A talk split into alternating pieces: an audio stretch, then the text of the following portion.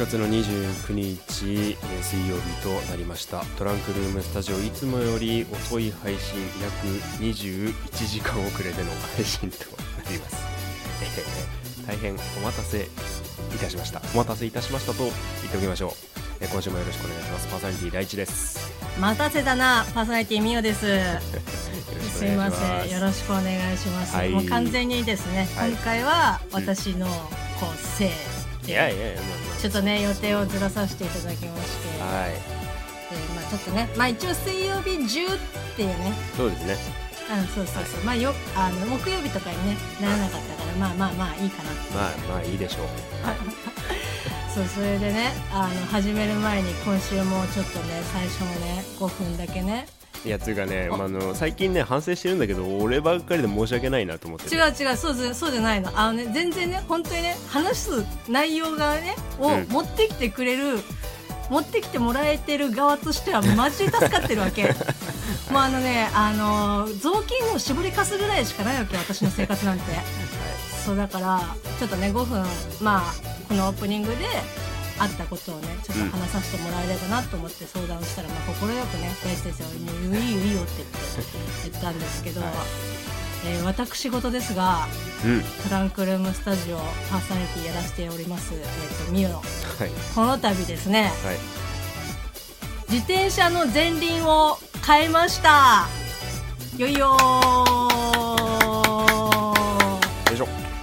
あれ？ちょっとなんか時差があるような感じが 多分電波の。いやいやいやいやさっきまでちょ両ちょっと待ってちょっと待ってね電波のせいかな。自転車の前輪を変えたって聞こえたんだけど。合ってる合ってる合ってる合ってる。そうこの度ですね自転車の私がいつもね走ってる自転車。うん。名前はまこさんと言います。まこさんのですね自転車の前輪をですね本日変えました。よいよー。はい。まあというのはですねタイヤのなんちゅうのあのチューチューブですね。がもうはい、ブいかれたらしくて。はい、相当じゃあ乗ったっすね。なんかね、まあ、乗ってるには乗っててでうん。タイヤも何回かねあの交換はしてたんですけど、へえはい。でその時にまあ空気が抜けた状態でちょっと弱い状態で走るとチューブが傷んじゃうから、その空気入れるのはこまめにやってねっていう注意点は結構前に聞いててそうですね。で駐輪場を、まあ、月額で借りてるんだけど、自転車の、でそこによくあるさあのエアーの空気入れあるじゃん、あのうん。プシューって出るやつ、うん。そうそうそうそう。あれで入れてたから、うん。まあもう手動のじ時代は終わりよ。うんあの ポンプ式のやつがなくなったからもう結構こまめに入れてたのね。はいはいはいはい。で今日もなんか前輪がちょっと押すとこうくぼむ感じだったからおんうん。これはまずいなと思って、うん。まあ入れましたよ。うん。でこうさ指でさ確認してさ、はいはいはい。これぐらいかなみたいな感じで、もうちょっと職人っぽくさ押してみてさ、はいい、やもうちょっといけるかみたいな。まだいけるの工房ありますよね。そうそうそう。あこの弾き具合だったらまあうんよしみたいな感じではいはいはい。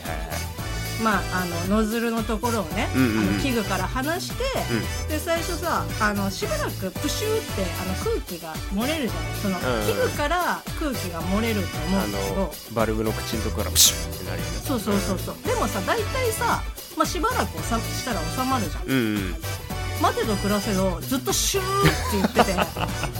であれ？なんか様子がおかしいなって思ったら駐輪場のおじさんが「ああこれはなんかあのノズルのところが取れちゃってるよ」とかって言って、うん。もうみ見る見るうちにですねタイヤがあのへこみまくってもうあのパンク状態。入れたんじゃないのか私は。そうそう。あれ？みたいな。あのさっきさっきまで普通だ。え？どういうこと？みたいな。焦る焦ってもう速攻で自転車屋さんに行きました。ああ災難だったね。結構したでしょ。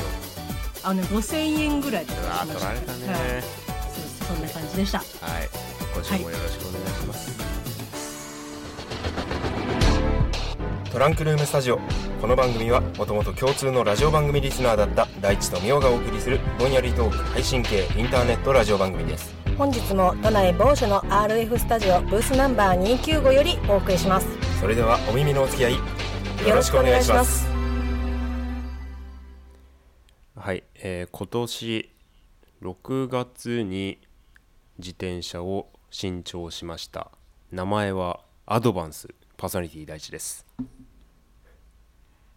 まこさんの自転車に乗ってから早5年以上経っていますパーソナリティみおです。よろしくお願いします。よろしくお願いします。そう。っていうか大地君あれなんだ自転車乗るんだね。まあねでもあのあれですよ。の乗り始めたっていうのもここおー23年の話ですね。あの嫁さんと今の家、美桜さんも来たこともある家に住み始めて、最寄りの駅は一応あるんですけどその別の路線の方が会社に通いやすかったからその別の路線の駅まで自転車で片道15分ぐらいかけて行ってたのよ。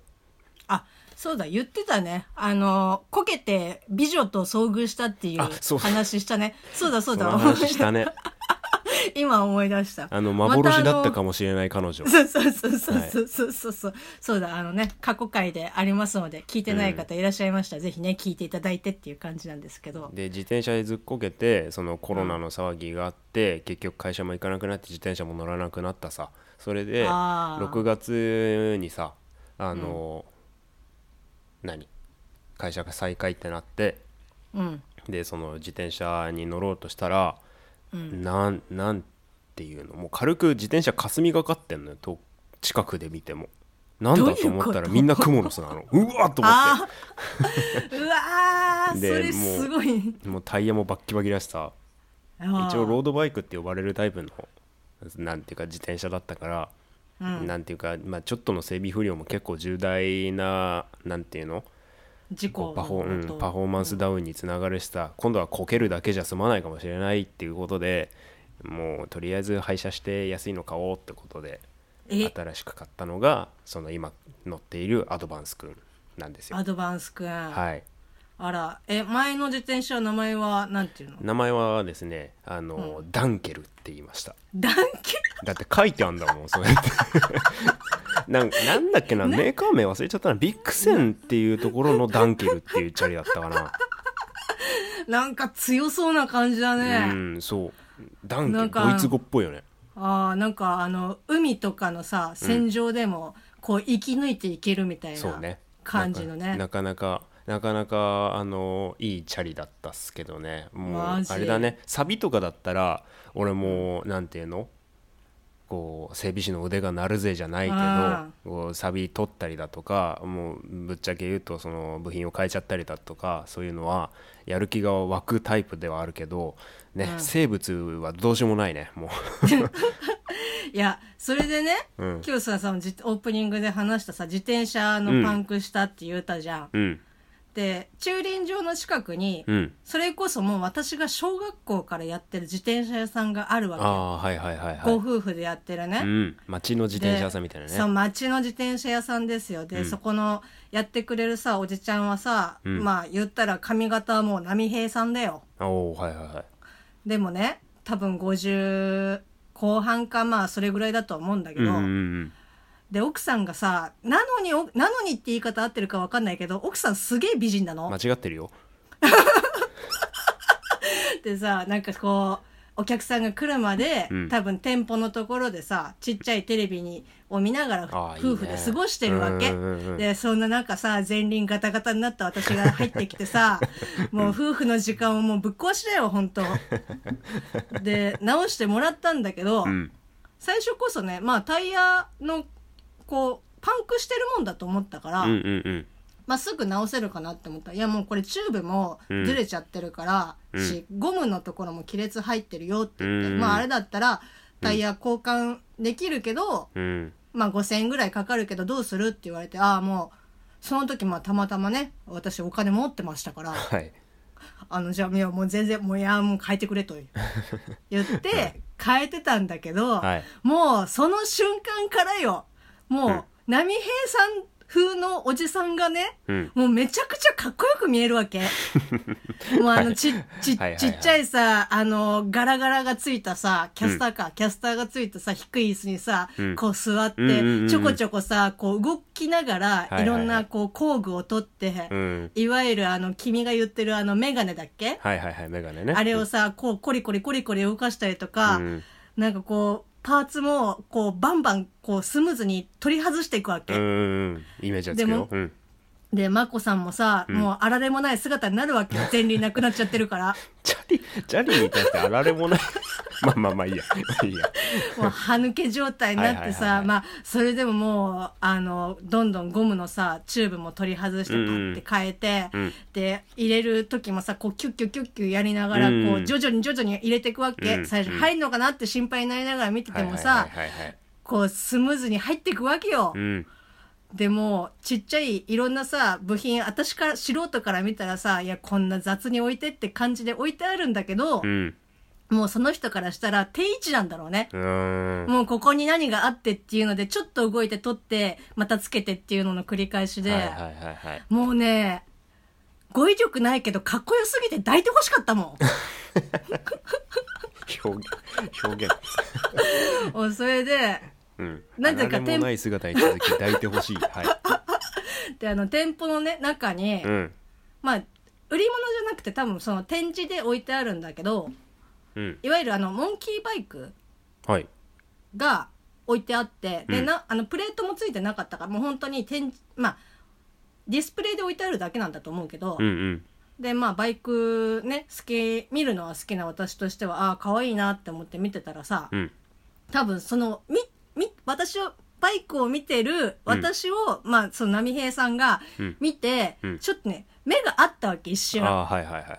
でそしなんかもうその時のねこうふっと笑うわけ。いやなんだお前もバイク好きなのかみたいな感じの、うんうん。うん。あのね目がねすごくね優しい、マイマイマスクをしてるからわかんないんだけど表情は。はいはいはいはい。目が優しすぎてまあもう本当に結婚したいって思ったの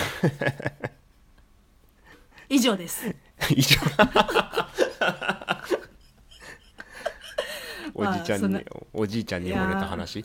いやもう本当ね、うん。重婚が許される国だったら ちょっとね考えてたね。落ちんの早いな。いやあのね職人さんのああいうん。う手作業ってやっぱかっこいいなって思う。そうねなんていうか本領を発揮してる時のあのその筋その道の人ってやばいオーラ出るよね。うんうんううん。んわ、かる。で男も惚れるってやつよそれ。うん、うん、でさ、それこそそのサーキットとかのさ、うん。あの話とか、まあ、このトランクルームスタジオでうん。結構する機会が多いと思うけど、うん。走ってる姿ももちろん好きだしそれこそね、まあ、今回もうこんな時間使っちゃってるけどメインディッシュでうん。大地先生のあのサーキットの話が待ってるわけなあありんだけど、がとうメインディッシュなんて言ってくれて。うん。そう。あのなんちゅうのやっぱりさあのピットのうん。シーンも私好きなわけよ。あ先週の？そうあうんうん。ピットしあとなんだろうその長距離で走る時とかさ、まあうんプロのレーサーとかもこうわーって入ってきて、メンテナンスをわってやってとかっていうああいうところもすごく好きなわいやけ。いいね。うん。わかるよ。うん。でそこってさ結局言ったらさ裏方なわけじゃん。うんその表の観客の人から、まあ、見えるけど、うん。まあメインはさその走ってるレーサーとか車だったりとかっていうのがやっぱメインで置かれがちだけど、うんうんまあそういうあのメンテをしてくれてる人のプロフェッショナルがあってこそのパフォーマンスなわけじゃん。うん。うんいいこと言うね。だからもうね、うん。ああいうあのシーンがね本当に好きなんで。あの結構だから今日その自転車をこううん。メンテナンスね、油もさしてもらったし、うんうんなんかいろいろサービスでやってもらったりとかしたんだけど、うん。あなんかもう本当にかっこいいなって思って。うんいやーいいっすよね。以上です。以上で分かったわ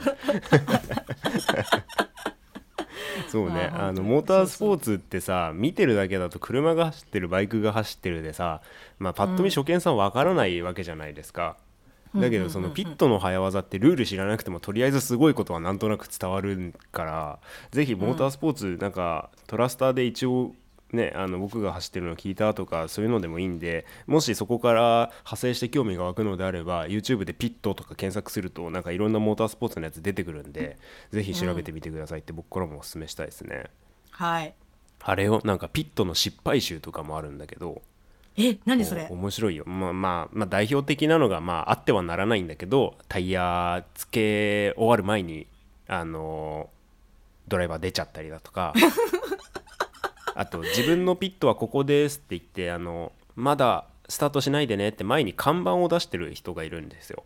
あうんうん。のそれを通称ロリポップマンって言うんですけどあのでっかい飴を持ってるみたいだから、であのストップっていうのからこううちわみたいなのをひっくり返すと裏面にファーストギアとか入ってるわけですよ。一足に入れてとか。おーおーおーおでー。そのロリポップマンが前にこうストップを出してこう車の前に自分が先陣を切ってチームの誰よりも早く立つんですよ。うんうん。でブレーキが間に合わなくてそいつ引かれたりとか。平気でするんですよ、かわいそう。ねまあ、あと給油のホースがつながってんのに出ちゃったりとかさ。もうそれは最悪火事になっちゃうんだけど。うん。うんうんうんうんあのそういうミスとかあと F1 の世界一のチームのとか見るとタイヤ交換多分1秒かかってないとか平気であるから。あえ。のそういうの見ると面白いよ。それはに？あの四四輪に対して1秒かかってないってこと？そうっす。ブーンってきてブーン、ワーンってこうレンチの音がして終わり。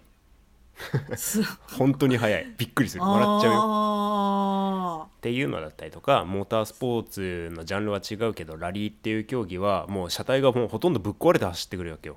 あのミオさんの自転車じゃないけど前輪とか潰れた状態とかで 下手すりゃばドア取れて帰ってくるの。ね それを次のレースが始まるまで約24時間しかないからそれで直さなきゃいけないとかそういう攻防もあったりするんでまあモータースポーツはね多岐にわたりますけれどもぜひ皆さんご覧になってみてくださいということではい。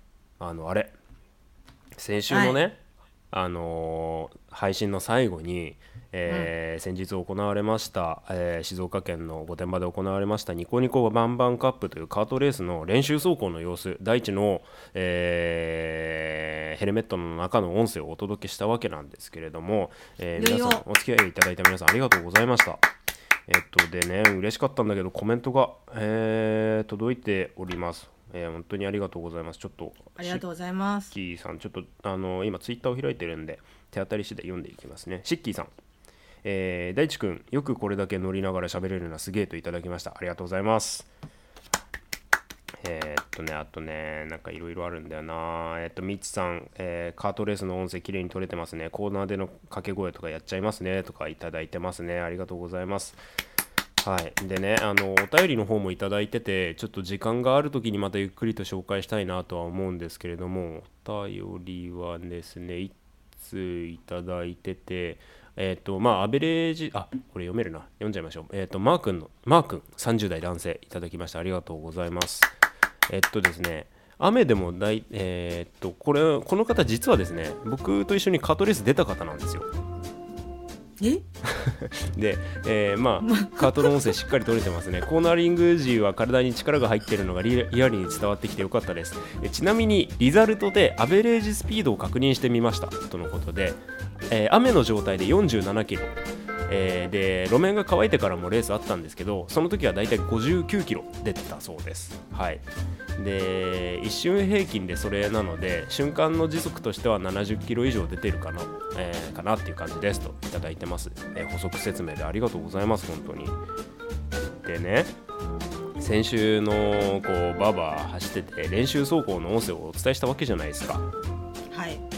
でねなんか他の音声をあんまりその時つける気になんなかったんだけどちょっと使えそうなデータがあったのでこの後ちょっと不自然にカットしたような形になるんですけど耐久レース本番の音声をお聞きいただきたいなと思っております、よよ。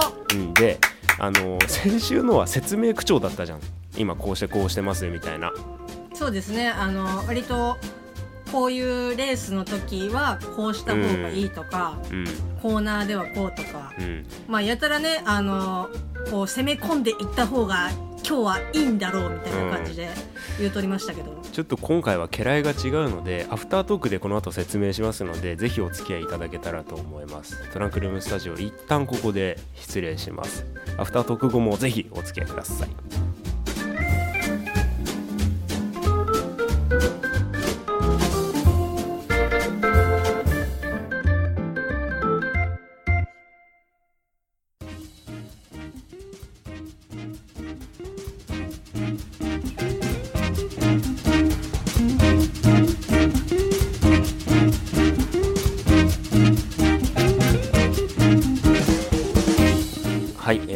スタジオ178回お付き合いいただきましてありがとうございました。ありがとうございます。カートの話で持ちきりでなんかご興味のない方は申し訳ない。なんとなくでいいんでお付き合いいただけたら非常に幸いで幸いでございます。でレース本番な音声なわけです。本番の音声なわけですよこの後。うん。あのね気性が荒い。多少。多少気性が荒い。だからあの正直ヘルメット内にマイクを仕込んでるわけじゃないですか。はい。エンジン音よりもねもう声がでかくって割れちゃうのよ。だからそういう部分はもう最悪音声編集でどうにもできないんで丸々抜いて出したいと思います。んであと比較的温和な部分をね。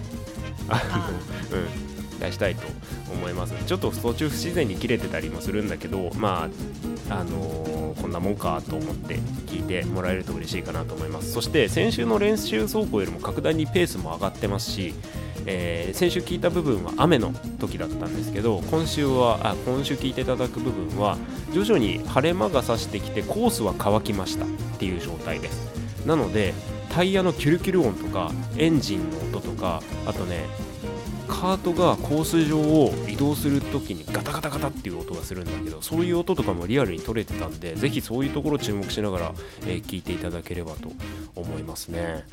うん。うん、なんかみおさん先週のあのーあの練習中の音声聞いてどうだった？変じゃなかった？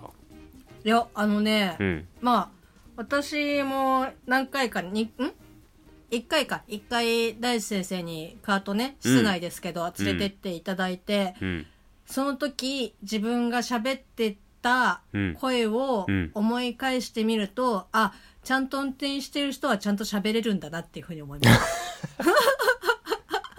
いやでもねなんかやっぱ声のうん。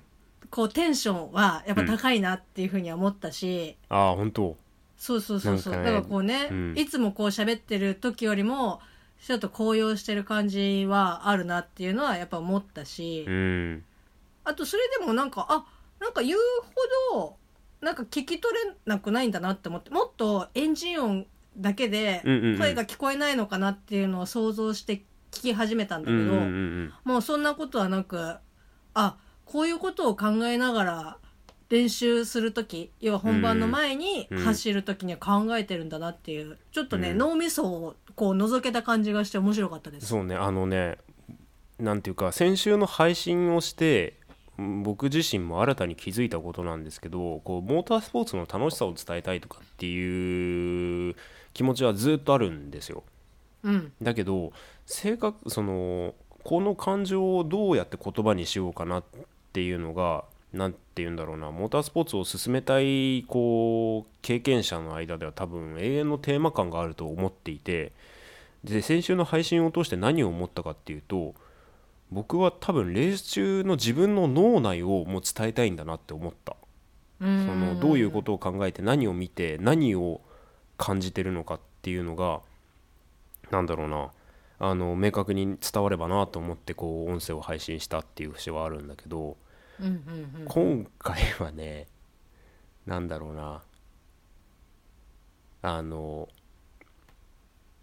レース中って冷静さとブチギレる境界線であの 冷静な自分とブチギレる自分の境界線でこう感情が推移するんですよ。僕えそのさごめんブチ切れるっていうのは、うん、えその冷静じゃなくなっちゃう自分ってこと？それともそうそうそう。そうそうだあね冷静じゃなくなるねそういうこと？完璧に。完璧になくなるね。あの冷静にいけば例えば無駄なこうタイヤの空転をさせないだとかしっかりと体重を乗せるとか、うん。その基本的なことをしっかり走る。まああの一言で言うとクレバーな走りみたいな。ミスをしない守りの走りなんですよ、うんうんうん。だけどレースってそれだけじゃ絶対ダメでうん前逃げるやつがいれば追っかけちゃうじゃん。うん。で前に逃げるやつがいて追っかけたくないっていう人ってあんまり正直レースには向いてないと思うのね僕は。なるほどなるほど、うん。だからその例えば逃げるやつがいれば追うし、うん。追われ追われていればどんな形を使っ手でを使っ手を使ってでも抜かれないようにするしっていうのが、まあ。に逃げ切らないとね。そうそうそうそう。逃げ切れるか、あのもうレース中に至ってはあんま良くない考え方だけどどうやって潰すかを考えるの。あーどうやってミスを誘うかとかそういうことを考えるの。ん。あので 今回は耐久レースだからこうなるべく順位を落とさないで次のドライバーにカートをつなぐっていうことがまず先決なんだけどうん。ちょっとね途中からそれを見失ってる節が。あ る目的というかね本来のこの最低限やらなければいけないっていうところからうん。ちょっと脱線してそうだしまっている、ね。チームで走る、るものだからさ。うんうんうんうん、あのね 50m 走じゃなくてリレーだから。あははははまああ。のチーム戦なのにもうこのある瞬間はもう対前のやつみたいそうな感じそうそうそうってことですそうそうそうだから必ずレースってなんていうのかな、まあ、バトる瞬間こう、うんチーム対チームで戦ってはいるんだけどその中を細分化してみると絶対個人対個人ってあってうんうんその中のうんちょっとその冷静じゃないこうイライラ側に半歩踏み込んだドライバーの感じっていうのを皆さんとかミオさんにもこう聞き取っていただけたらなと思ってる次第でございますよ。だからそれこそあれですよ。177回のうん、アフタートーク後にうん。あるのは、本番前のまあ割とその冷静な大地先生の走りってる時の声。そう。あの時はね冷静じゃないと逆に情報が何にも入ってこないから。あ言ってましたね。そうのん。練習時間が限られてるからその間にできるだけその情報を収集しなければいけないというふうに、当日なんて雨降ってたからさコース,、コース上って水はけがいいわけじゃないから決して。うんうん。どこに水が溜まってるかとか、あのーここは一番スピードが落ちるからどっちコースのどこにいたらいいのかとかっていうのをこう観察しながら走るんですけど、あー。うんレース中はうん、それよりもスピード出てるし何よりも他のドライバーがいるし、そううね、ん、っていうので、頭がこんがらがるんですよ。あー。やっぱその練習してる時に周りに人がいるのと、うん。本番で競争をしてる時の周りに人がいるってやっぱ全然違うもんね。すごいいいことを言われた、うん、そう。そういうこと、ううんん。うんなのであのこの後うんちょっと微妙だな。音が割れちゃってるから微妙なんだけど入れられる限りこうレースはカットしないで入れたいと思います、ちょっと先週よりも長くなっちゃうんだけど、ご興味のある方はお聞きいただけたら幸いです。はい。はい。ということでまあカートは今回で締めようかなと思いますので来週から別の話しようか。そうね。うん。わかりました。いやでも本当にね生の音を聞けるっていうのはやっぱ楽しいですよ、うん。聞いてる側としては。あ、非常にありがたい、うん。うん、であの、ゆね。みよあの皆さんからツイッターでコメントいただいたの本当に嬉しかったので、うん。えーぜひとも、えー今週のねあの感想もぜひお届けあの僕たちに届けてください。本当にそれが励みになります。主に僕の。はい。はい、そうね。やっぱあの相方がねあの嬉しいっていうふうに言ってるとまあそれも私も嬉しいですし、まあはい良好なあの配信環境が整いますので。ですよ。皆さんねぜひあのこれ一つよろしくお願いします。はい、まあ配信これ今日分今日分遅れちゃった分の、えーまあ、埋め合わせの拡大版ということでお付き合いください。はい、はいことでトランクルームスタジオ第178回お耳のお相手はパーソナリティ第一とみおでした。はいそれではまた来週さよなら。バイ。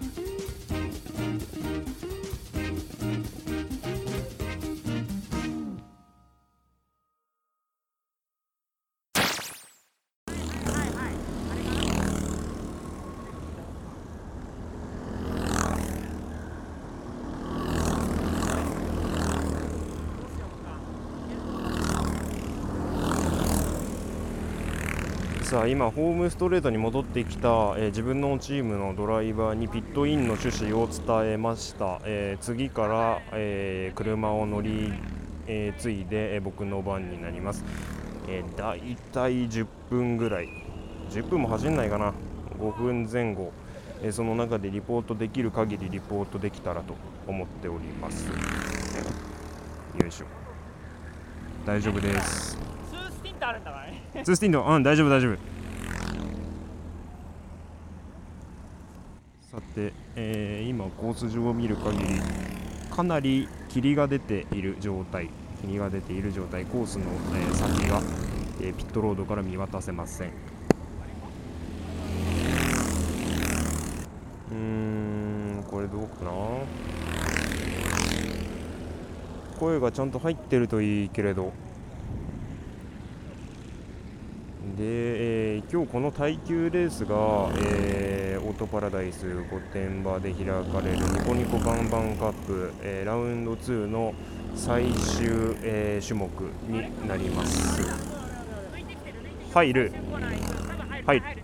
はい。次僕の番ですねコースの状態は、えー午後になってから晴れ間も見えて、えー路面の水もかなり乾き始めてはいたんですが、えーこのカート、え失礼この耐久の種目になるちょっと前ぐらいから、えー雨は降らないんですけれども、え山の上の方から霧が降りてきました、えー非常に濃霧というような状態ですね。はい、えー味方、えー自分のチームの車が、えーピットロードに入ってきました。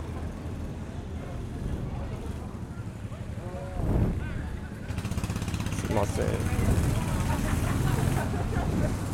はい、カートに乗ります。お疲れ様です。行ってきます。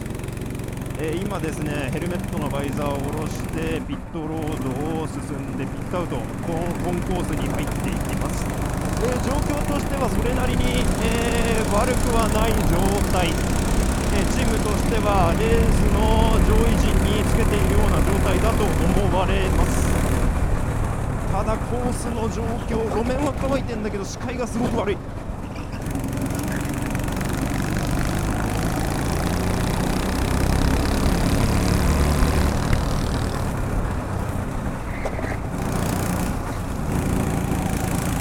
3台揃って今コーナーを曲がりましたねちょっと喋ってる余裕がないかなこ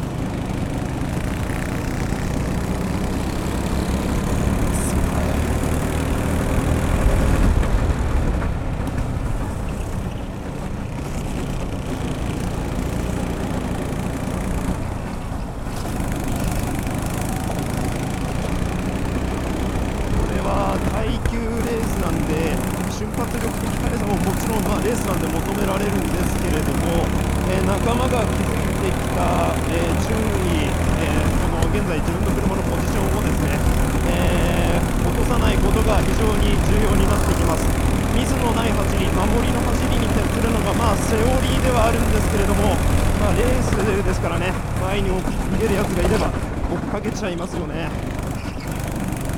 路面は乾いてるんでかな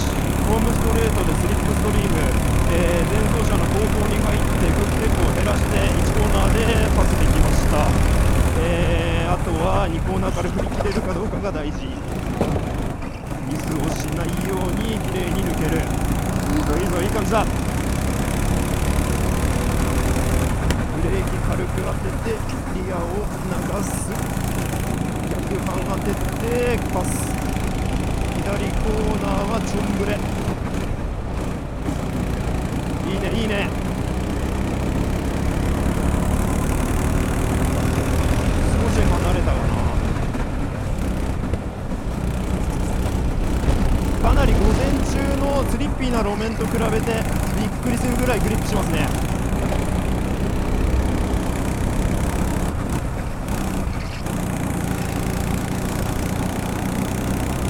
いいねいい感じで4乗り出せてる、えータイムが今日ベストが出ました。ちょっとな仲間のサインボードがすごい霧のせいで見えづらい後ろに疲れてますね。ちょっとここは急いで巻きたいところ。う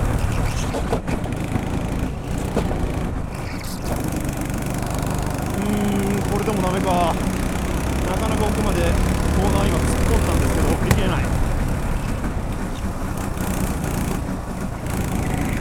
ーんインがいちゃった横に並ばれつつも次のラインでは僕がインなのでこのまま先は取れないでしょう。左コーナーがね膨らんじゃうんですよね。ちょっとイン側を攻めてみます。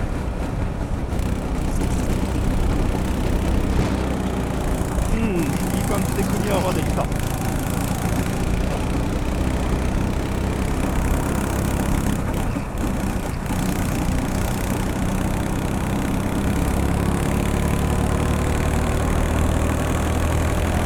んいいね立て続けにベストが出てるう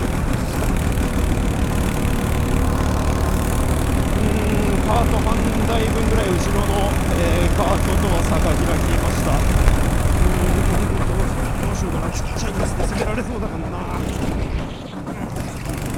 今はちょっとハーフスピン。今コーナーで1つミスって前に出られました。次のコーナーで巻き返せればあった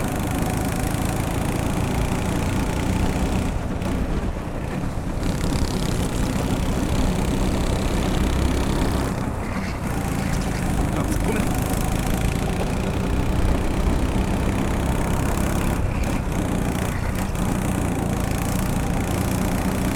なんとかパスできたピットインの指示があったので、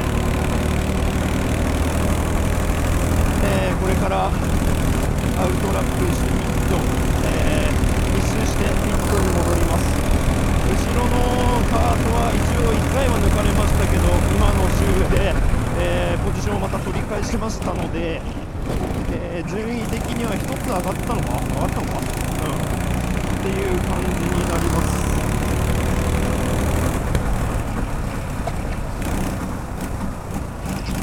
あとはミスなくに戻ればただね後続車がすごい近いからねいつピットインのサイン一回跳ね出したいんだけどせーのいいねピットインのサインを手で出します